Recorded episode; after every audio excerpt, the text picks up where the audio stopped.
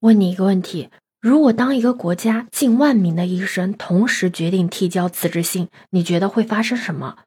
你好，我是当当马。最近啊，韩国政府计划在二零二五学年扩大医学院招生规模，引发了医疗圈的抗议。为了反对扩招，韩国近万名的实习医生跟住院医师们呢，决定集体的提交辞职信，并且呢，已经开始停止了工作。他们打着“医疗监狱即将出现”的口号。开始辞职抗议，从而导致了大规模手术中断。谁能想到，这次大规模的集体罢工居然源于一份医学教育改革计划？在本月初的时候啊，韩国政府就宣布将针对医学教育采取改革性计划，计划在二零二五学年扩大医学院招生规模，从现在的三千零五十八人增至五千零五十八名学生。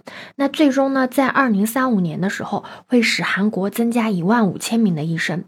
那按理来说，这其实是一件好的事情，但是谁能想到这项扩招计划呢？遭到了医生团体和医学院学生的强烈反对。他们认为这个政策呢将引发过度医疗，并使医保系统资金紧张。但是也有人认为啊，这些医疗界的人反对，实际上是因为担忧扩招计划呢将导致他们的收入减少。随着韩国医生集体辞职事件闹得越来越失控，医生团体和韩国政府啊，互相几乎是把普通的民众当成人质了。韩国的医疗系统也几乎瘫痪了。虽然说现在医院已经启动了紧急诊疗系统，上级综合医院以重症、紧急患者为主，轻症、非紧急的送到综合医院或病院，非紧急的手术，病人的入院时间被推迟，就连教授级别的医生也被动员到医院急诊值班。不过，这种模式最多呢，也只能支撑两到三周的时间，医疗系统还是面临崩溃。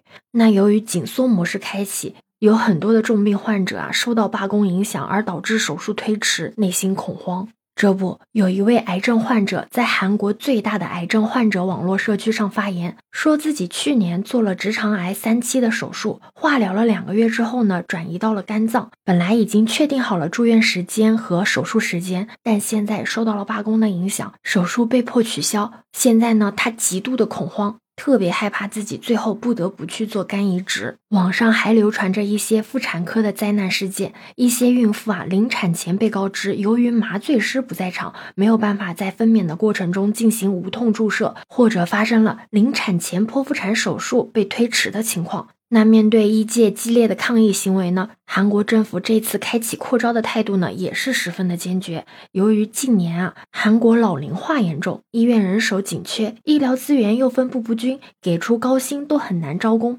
根据数据统计啊，从二零一八年到二零二二年，韩国医院拒收救护车的案例啊，高达三万多，而三分之一的拒收理由呢，都是因为相关的医生缺乏。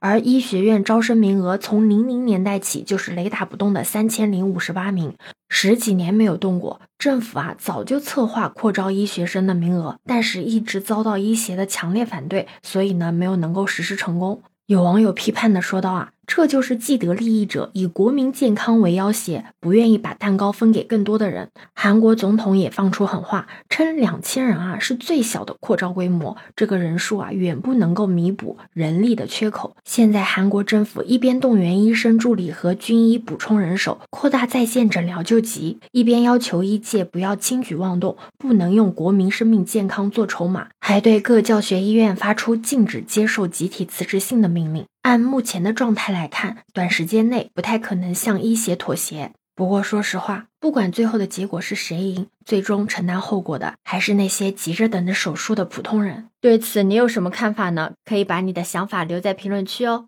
如果你喜欢我的话，也可以在我们常用的绿色软件搜索“当当马六幺六”，就可以找到我哦。欢迎你的订阅、点赞、收藏、关注。这里是走马，我是当当马，拜拜。